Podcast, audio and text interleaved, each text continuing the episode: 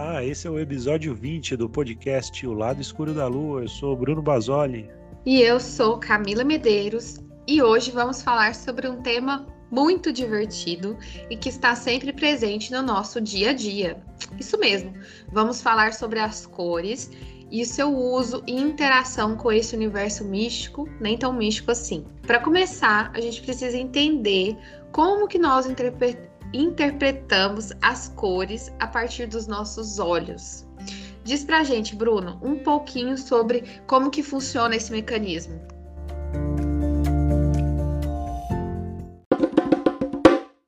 Então, tem toda uma, uma, uma física envolvida aí, né? Um ramo da física aí chamado ótica. E eu confesso até para vocês que, assim, num primeiro momento me pareceu uma coisa meio meio viagem, assim, né? Como é que funciona esse negócio que a luz reflete e aí o objeto que é verde, ele só é verde porque ele absorve todas as outras cores, menos o verde que vai para a pessoa, né, que está observando, né? Sei lá, eu achei isso uma, uma viagem assim, mas é, é isso, né? Basicamente. Pura magia. É, magia incrível, né? Aí tem a história das ondas eletromagnéticas, né?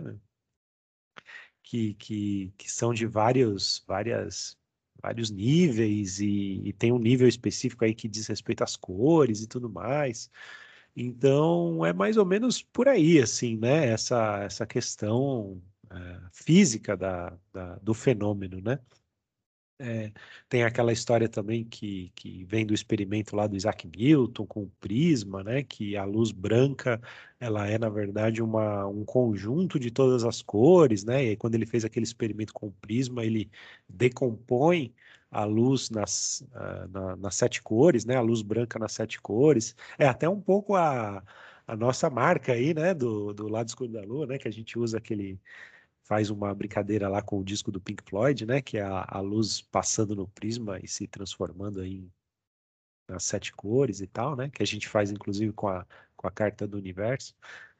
Enfim, então assim, o fenômeno fisicamente falando aí é mais ou menos isso, né? Cada, cada cor ela ela tem essa coisa de é, ser refratária ou refletir, né? O, o, as outras cores e tudo mais, né? Então, esse que é mais ou menos o fenômeno. E tem também a parte quando chega no nosso, no, no, no olho humano, né? Aí tem também toda uma história que eu acho que nem vem tanto ao caso aí a gente entrar nos, nos detalhes, né? Mas que passa pela retina e aí entra invertido e aí vai para o cérebro, né? Então existe, né?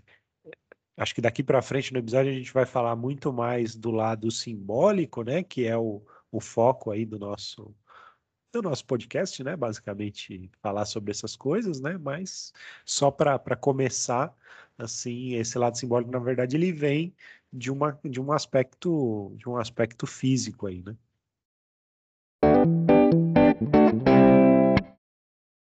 Isso. E como já dizia Crowley, né? Você falou aí sobre essa questão da, da luz, que, da cor que não é absorvida, né? Crowley tem uma frase que é até famosa aí. Uma rosa vermelha absorve todas as cores, menos a vermelha. Portanto, é a única cor que ela não é. Essa lei, razão, tempo, espaço, toda limitação chega-nos à verdade. Tudo que sabemos sobre o homem, a natureza, Deus, é apenas aquilo que eles não são. É aquilo que rejeitam como repugnante. Uau! Eu achei interessante a gente colocar esse texto aqui que mostra que assim, o nosso, a nossa interpretação né, da, da, das cores, né, ou do mundo físico, ele vem a partir daquilo, né, que os nossos, os nossos olhos captam. E isso nem sempre é o que realmente é, né? Então tem esse jogo muito interpretativo de, de leitura de, de, do que, que é passado, né? Porque o que a gente enxerga não é a realidade, de fato, né? São interpretações. E as cores, né, como você falou, tem toda essa questão do, do prisma, né, de que eles é, que o feixe se divide e tal. A gente tem vários níveis de cores que a gente também não enxerga, né? Porque a gente tem um espectro de cores que a gente consegue observar. Então, a gente tem o ultravioleta, por exemplo, o infravermelho, que estão fora dessas, desse, desse espectro, que a gente não consegue. É, que a gente não consegue captar com os nossos olhos, né, físicos, assim. E as cores, elas estão muito relacionadas com vibrações, né? As cores têm a ver com determinadas frequências que aquela luz vibra, né? Então a diferença do vermelho para o verde não é só a cor em si, né? É a vibração do comprimento daquela, daquela onda de luz. E é essa medida né? É, que se diferencia por frequência, né? Os que vibra mais rápido e o que vibra mais devagar, vai se dividindo ali nas cores que a gente reconhece. Eu acho isso super interessante.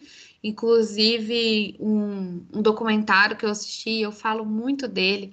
E, até o momento ele está disponível na Amazon Prime. Chama Tudo ou Nada ele fala amplamente sobre a questão dos astros, né? Fala muito sobre é, estrelas e tal. E aí fala sobre a questão de como que eles descobriram é, a medida de uma estrela na outra. E foi por cor, né? De uma estrela na outra, não, de uma estrela daqui, né? Para saber se aquela estrela está mais perto ou está mais longe. E foi por cor, porque quanto mais aquela estrela se distanciava, é, era longe, é, ela parecia vermelha, porque eles, o comprimento da onda vermelha é mais, é mais longo. Então, assim, são coisas que a gente vai percebendo que vai muito além da, da simples. Ah, essa cor eu gosto, né? Ou é uma cor assim, e que essas associações elas também levam em consideração esses, esses conceitos, né?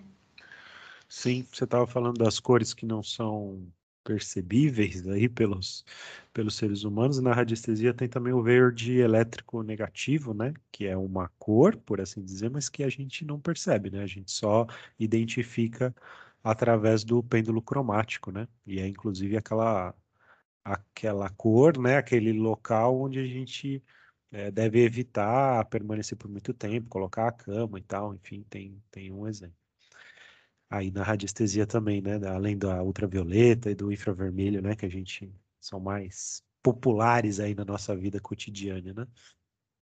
E é legal também esse texto do Crowley, também só resgatando aí que você falou, que ele vem do livro das mentiras, né? Então ele fala também um pouco disso, né? Acho que ele meio que se aproveitou um pouco dessa coisa da cor, né? De, de só mostrar aquilo que ela não absorveu para colocar nesse livro aí, né, no Liber 333 dele, lá o livro das mentiras, acho que acho que ele pegou de uma forma meio poética aí, né, essa, esse conceito. Sim, nossa, é, é bem interessante mesmo. E, e aí, com o passar do tempo, né, a gente foi também, é, a gente humanos, né, fomos percebendo aí essas questões das cores, né? Porque tudo a gente tem cor, né? A gente tem nos animais, a gente tem nos, né, nas frutas, né? E as cores, quando eu era criança, eu assistia um videozinho assim daqueles que vem, aquelas fitas cassete que vem no, na revista, que falava sobre animais perigosos. E aí falava, né, que os animais perigosos, eles têm cores que são vibrantes, né, que tem isso e tal, que são alertas. Então as cores elas são códigos, né, também entre da vida, né? E a gente vai aprendendo com isso. E ao longo da, da história, a gente foi associando essas cores é, com questões psíquicas também, né? Então, um grande estudo foi feito dentro da própria dentro da própria publicidade, né? Publicidade aí largando na frente, sempre na questão psicológica, né? Para poder saber orientar bem aí o que, que, o que, que vai vender para a gente. Então, os, os estudos é, de cores, assim, dessa influência, é, tem grande força dentro da, da publicidade. E aí também foi relacionado as cores com essas questões psíquicas. Então, por exemplo, ai, o vermelho muito relacionado a questões de alerta, a questão, né, mais mais de, de urgência, né? E isso também foi foi se, se estabelecendo. não dá para dizer que isso é uma realidade absoluta, né? A gente nem trabalha com isso. Mas que ao longo da história a gente foi fazendo essa associação, e isso é muito forte dentro, dentro da publicidade, né? Você vê ali uma, uma tabela de cores, inclusive tem estudos, por exemplo, é, com relação a, a pesquisas né, de, de, público, por exemplo, com relação ao azul, né, que é uma cor que é, transmite uma certa segurança, uma certa autoridade, uma certa confiabilidade, né? E é engraçado que as pessoas que participaram do teste, né, que direcion... que, né, que responderam ali, né? Então você vê que isso é tudo muito subjetivo.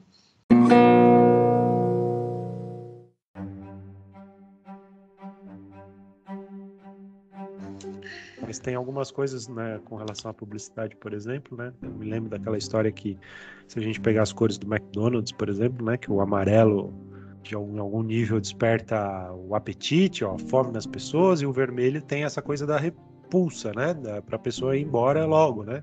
Que é uma coisa que se que incomoda, né? Então, existe aí essa teoria aí que isso foi pensado, né? Que se a gente pensar na marca deles é exatamente a combinação do, do amarelo com o vermelho, né? Então a publicidade realmente faz uso assim amplamente, né? Desses dos conceitos aí que já estão impregnados, né? Não sei se no talvez no inconsciente ou no imaginário, na cultura, né? Então tem algumas coisas que já são muito fortes, né? Acho que Acho que não tem nem como evitar. É, e desse ponto aí, né, a gente pode perceber que algumas coisas já ficaram até bem, bem assim, manjadas, né, vamos dizer assim. Então a gente já, já entende, assim, a questão do, do, do vermelho, do amarelo, né, a gente já compreende melhor. E tem até alguns restaurantes que estão meio que deixando de usar, né, essas, essas referências muito muito claramente, né? O próprio McDonald's mesmo, né? A gente já ele já perdeu um pouco dessa coisa bem gritante, né? Do das cores. Mas de, o fato é que assim, isso já tá, né, dentro da gente. A gente sempre lembra de McDonald's, a gente lembra do, do vermelho e do amarelo, não tem jeito. E com relação às cores, a gente não tem um consenso é, no, no, uso, por exemplo, é, nem no uso psicológico, assim, né, dentro da publicidade, a gente tem uma, uma questão mais orientativa, mas no, no, universo aqui, né, mágico, né, ou no universo dessa, é, dessa questão mais terapêutica, né, dessa questão mais holística, também não tem um, uma questão de bater o um martelo. A gente vai, por exemplo, ver autores que tratam as cores.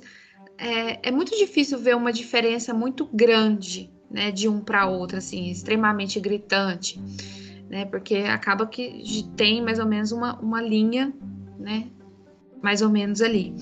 Mas tem diferença, né, no uso, na compreensão dessas cores, é, em autores diferentes, em, em, visões diferentes, principalmente dentro do tarô também, né? Isso é, nos oráculos em geral, né? É, sei lá, menos uma parte deles, o tarô, acho que é um bom caso aí, que ele tem normalmente cores ali que aí, como você está falando, varia muito tanto a questão da interpretação do significado daquela cor, depende do tarólogo, depende da, até da tiragem, né? Às vezes pode chamar uma questão envolvendo mais cor ou não. É, depende do deck, né? Do tarô propriamente que está sendo utilizado. É uma, uma, uma infinidade de, de variáveis aí. É, inclusive, eu posso deixar aí a indicação do nosso episódio sobre o Jodorowsky, né? Porque no trabalho dele, na, na reconstrução do tarô de Marcella que ele fez, junto com Felipe Camorran, a gente conta toda essa história lá no episódio. É, ele é muito fundamentado nas cores, nas cores que ele, que ele considera essenciais e, e aí a interpretação ela ela passa muito por isso, né? Tem isso bastante forte. Agora, outros tarôs talvez não. Sei lá, se a gente pensar num Eight, por exemplo, eu não vejo isso é, de uma forma destacada, né? Que é o, talvez o tarô mais popular que a gente tem aí hoje. Né? No TOT, que é o que a gente usa, é, também existe a, o, o lado das cores com um certo peso ali, só que aí segue uma outra linha também, né? Se a gente é, for pegar aí o 777, né, que é o, o, livro lá de tabelas do Crowley, tem, existe lá as escalas de cores, a escala da rainha, a escala do, do cavaleiro e por aí vai, né? Mas existe um peso, né, na, na própria carta e no trabalho que foi desenvolvido pela Frida, a gente consegue perceber, né, as cartas mais intensas, usando mais o vermelho, o laranja, o amarelo, aquelas coisas mais frias com o, o branco e o azul, por exemplo, né, o verde. E, e até falando, né, a gente falou bastante de publicidade, né, uma, uma, uma outra área aí do conhecimento humano que obviamente usa muito aí a, a questão das cores são as artes, né? E aí, se a gente pegar o trabalho de um tarô como o tarô de Tote, por exemplo, a Frida, é, a Frida Harris, né, que foi a, a pessoa que, que, desenhou propriamente as cartas, né, fez um trabalho belíssimo aí com cores, inclusive, né, tentando passar a energia e o significado de cada arcano através da arte e através das cores. Sim, inclusive tem o episódio também do Tarot de Tote, né? Que a gente fala mais sobre esse tarot. E você não ouviu ainda, vai lá, escuta que vale a pena. E o Tote, ele é um tarot todo pensado, né? Todo tabelado, todo é, estruturado. Então, tem essa facilidade de quem trabalha com Tote de ter onde recorrer, né? Que é o 777, para poder entender, né? Com relação a isso. Sim, sim. O TOT acho que é o maior compêndio aí de, de, de informações num único tarô, num único oráculo, né? Tem referência para tudo, inclusive para as cores, né? E é bem legal. Temos aí esse episódio que a gente fala mais profundamente, né? Então, basicamente é isso, assim, não existe assim, ao mesmo tempo que não existe um consenso absoluto, existe uma certa um, um certo direcionamento, sei lá, que, que se a gente for pegar várias referências, né, a gente pensou em trazer um exemplo aí, sei lá, se a gente, a gente pensar num vermelho, né, uh, a gente a gente trouxe aqui, por exemplo, um dicionário de símbolos, né, que é também uma, uma referência para várias coisas nesse meio é, oracular, né? Isso sempre ajuda, né? Você pegar, tem um ovo, tem uma, um ovo alado, tem uma cobra, um macaco, um, sei lá, né? Um dicionário de símbolos é uma, uma boa uma boa referência aí para tentar ajudar na, inter, na, interpretação. E nas próprias cores também, né? Então, assim, o vermelho, por exemplo, né? Num dicionário de símbolos, normalmente a gente usa aquele do Chevalier, né? Que tem uma capa amarela, né? Agora tem até uma edição nova que não é, não é mais amarela, mas enfim. É, o Chevalier é, o, é uma acho que talvez o mais, o mais conhecido e um dos melhores dicionários de símbolos que existem por aí.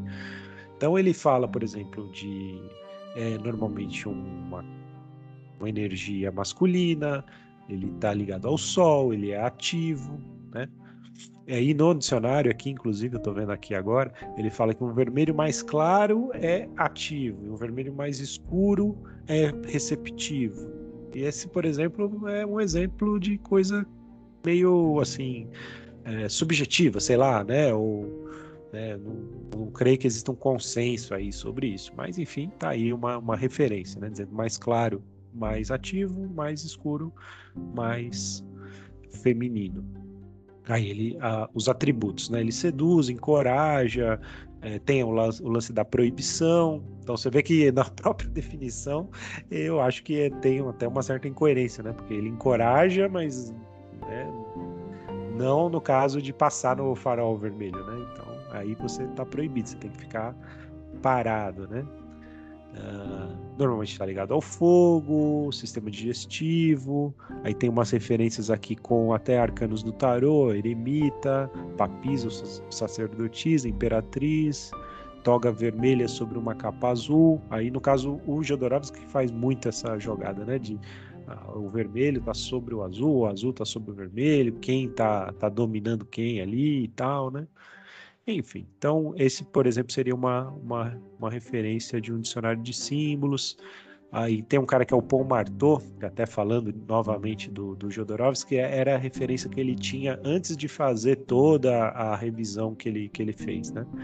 Então ele, o Paul Marteau coloca aqui que é um mergulho na alma da matéria, impulsividade dos instintos, paixões animais, né?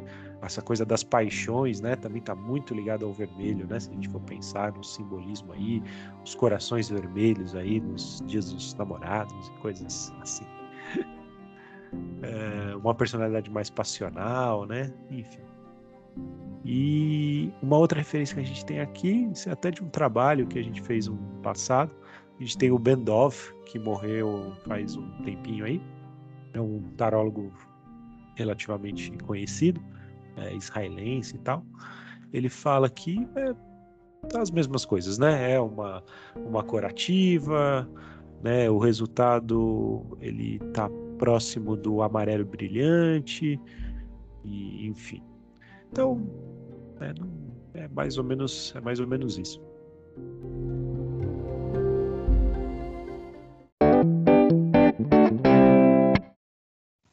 É, então, aí você lendo aí do, do dicionário de símbolos, né, já tem essa, essa, esses vários lados, né, então a gente vê que tem muitas, que depende também de um contexto, né?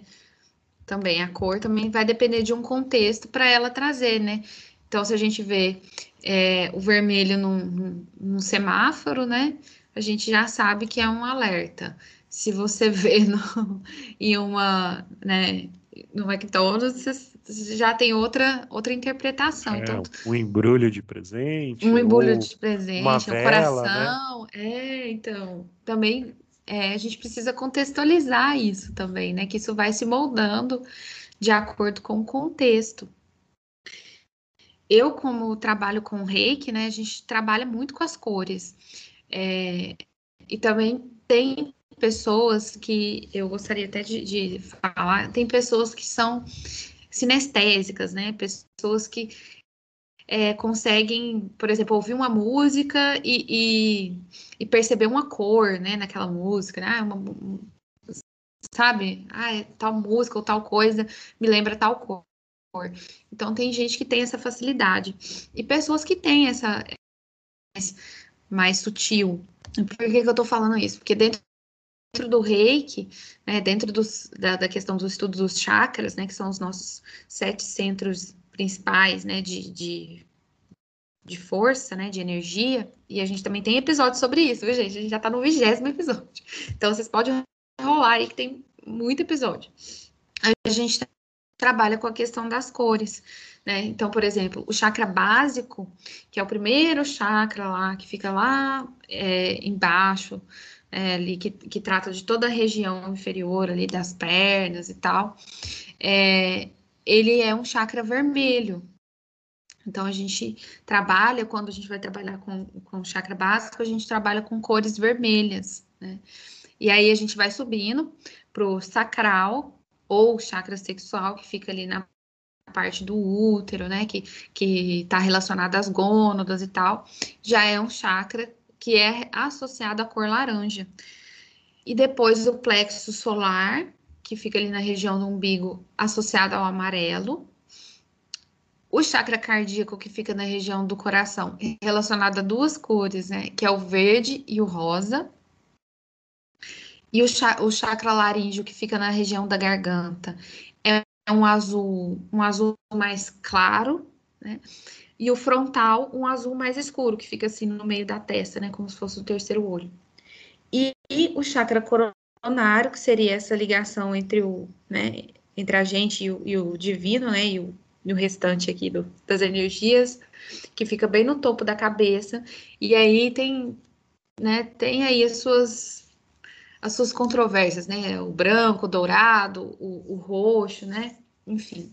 E essas cores, elas foram direcionadas, né? Ou, ou também é, aperfeiçoadas aí por pessoas também que disseram que tinham essa essa percepção dessas cores, né? Além de se relacionar com a atividade de cada chakra.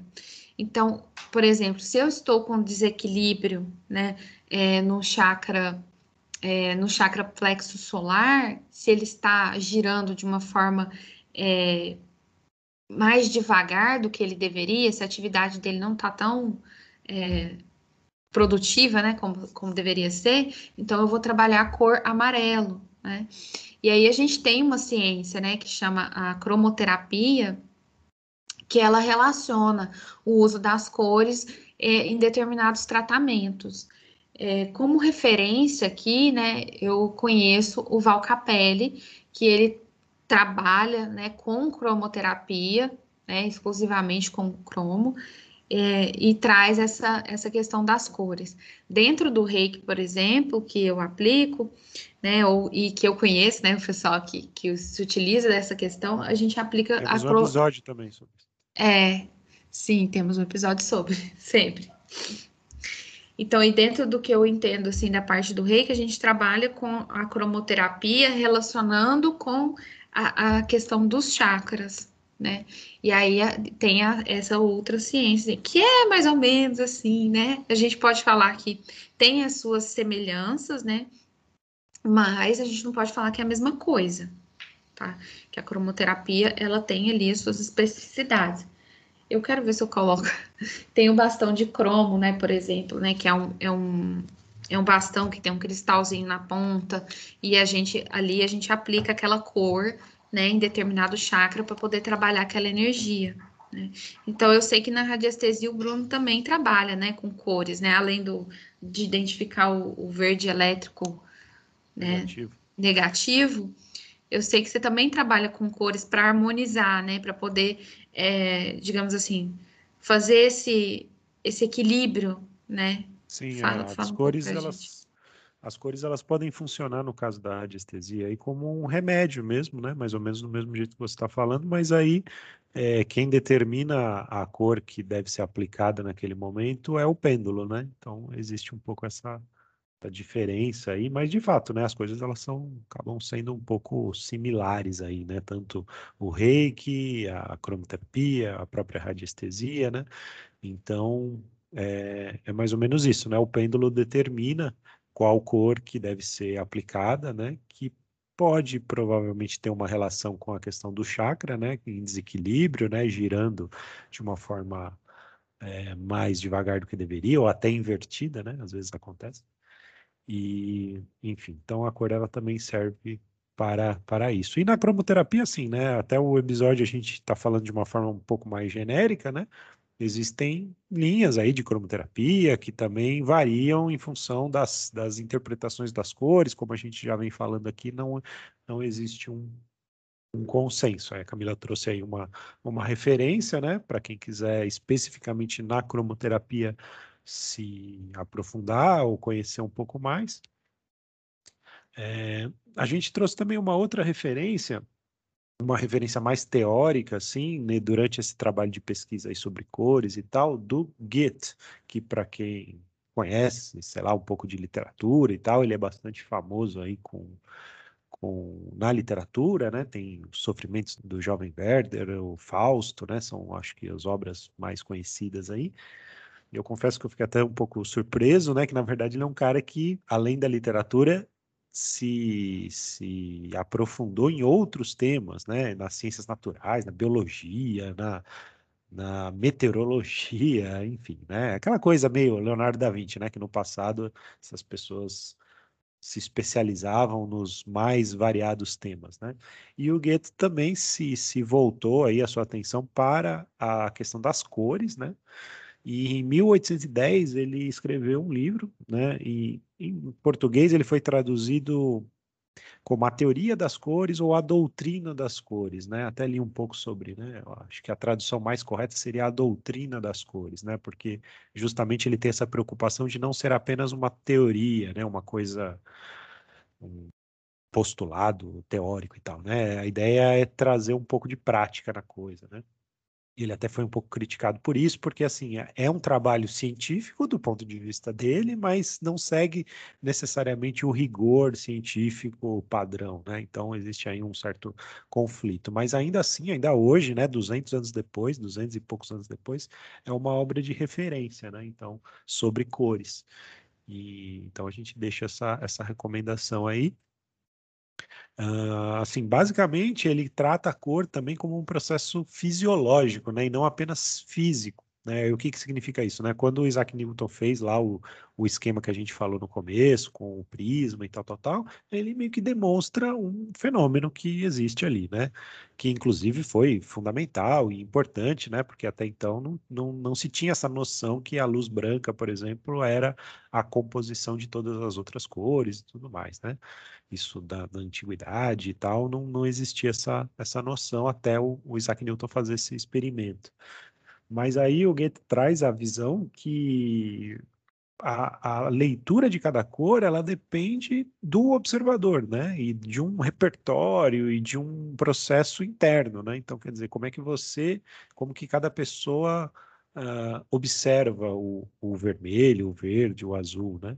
Então, assim, existe uma questão de processamento interno aí, né? Não é, o objeto ele não é vermelho e pronto, não. Na verdade, cada pessoa interpreta aquele, aquela cor, né? Então, por isso que ele chama que é um, de um, de um processo fisiológico, né? Que depende da biologia, da, do corpo de cada observador, né? De cada pessoa. Então, sei lá, achei assim, é uma obra muito muito legal, assim, muito interessante para quem quiser se aprofundar. Ela serve também de referência. Aí ele desenvolveu uma ideia lá de das cores complementares, né? Até você falou ali do, do verde e do rosa, né? Como as cores do, do plexo solar, né? Se não me engano. Do cardíaco. Do cardíaco. E elas são cores complementares aí dentro dessa matriz aí do que o Goethe elaborou aí. Ele fez seis cores e o, o verde e o rosa são cores complementares. Enfim, e aí esse livro acaba sendo uma referência, como a gente falou, para as artes, até para o próprio esoterismo, para as terapias, como a gente está falando aqui da cromoterapia, do reiki, da radiestesia, né? Então, é isso, assim, a gente queria, é, acho que é um livro legal, assim, Interessante é... essa questão das reações, né, das cores Inclusive, por isso que deve ter, né? Esse, essa grande quantidade de, é, de, de olhares, né? Porque cada um de nós é atingido de alguma maneira, né? Por essa informação que são as cores, né? Acho que isso é, é, é igual música, né? É igual tantas outras coisas que não são simplesmente, não são simplesmente, né? Porque são, elas afetam nossas memórias, né? Elas eh, trazem coisas é, sensações gostosas, sensações é, né, de perigo, né, de alerta. E isso depende muito da história pessoal também, né? Sim, exatamente. É, até no capítulo 6 aí desse livro tem uma. Ele chama assim de efeito sensível moral das cores, né? Que ele fala justamente disso, da psicologia da cor, né? Quer dizer, dos efeitos das, psicológicos provocados pelas, pelas cores, né? Então, possivelmente foi uma das primeiras pessoas a pensar dessa forma, né, há 200 anos atrás aí, 1810, né, foi quando ele publicou. É, e hoje a gente é tão, como a gente estava falando aqui, o exemplo aí de McDonald's ou de sinais de trânsito, etc e tal, acho que é uma boa referência.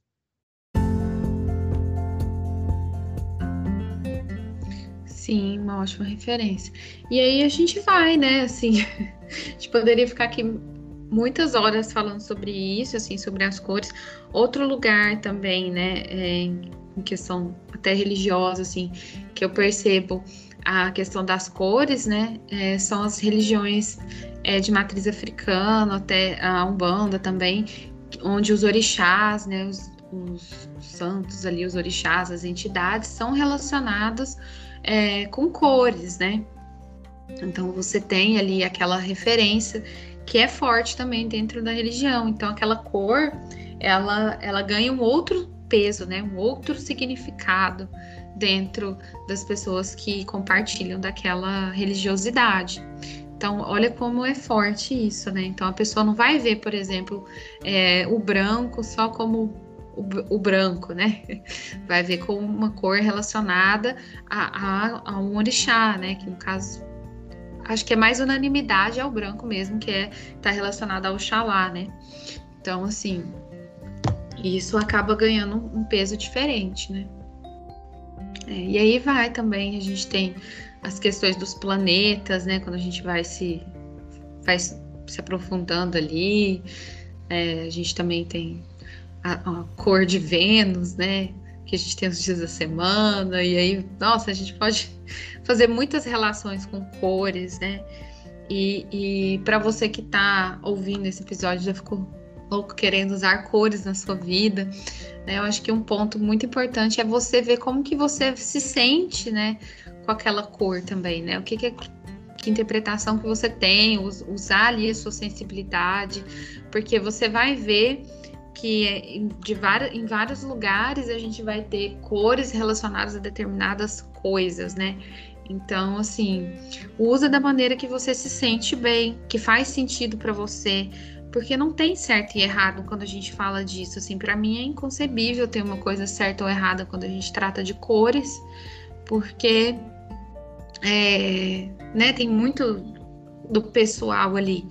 Então pega algumas referências, né? Ah, eu quero trabalhar a questão do cardíaco, eu vou usar verde ou rosa, né? Usa aquilo que você está sentindo no momento. Tem vezes que eu uso verde, tem vezes que eu uso rosa. Não precisa ser sempre a mesma coisa também, né? Às vezes você vai querer usar um dourado. Enfim, né? Deixa a, a, a intuição fluir aí um pouco para você não ficar preso também a esses conceitos que foram elaborados por outras pessoas que tinham suas próprias visões.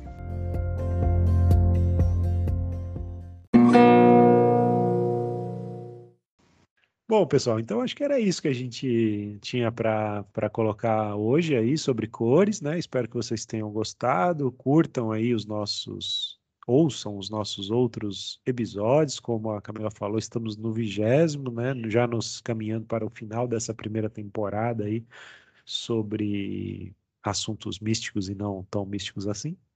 Então é isso. Até a próxima. Até a próxima, pessoal. Fiquem ligados aí e escutem os nossos outros 19 episódios. Um beijo e até mais.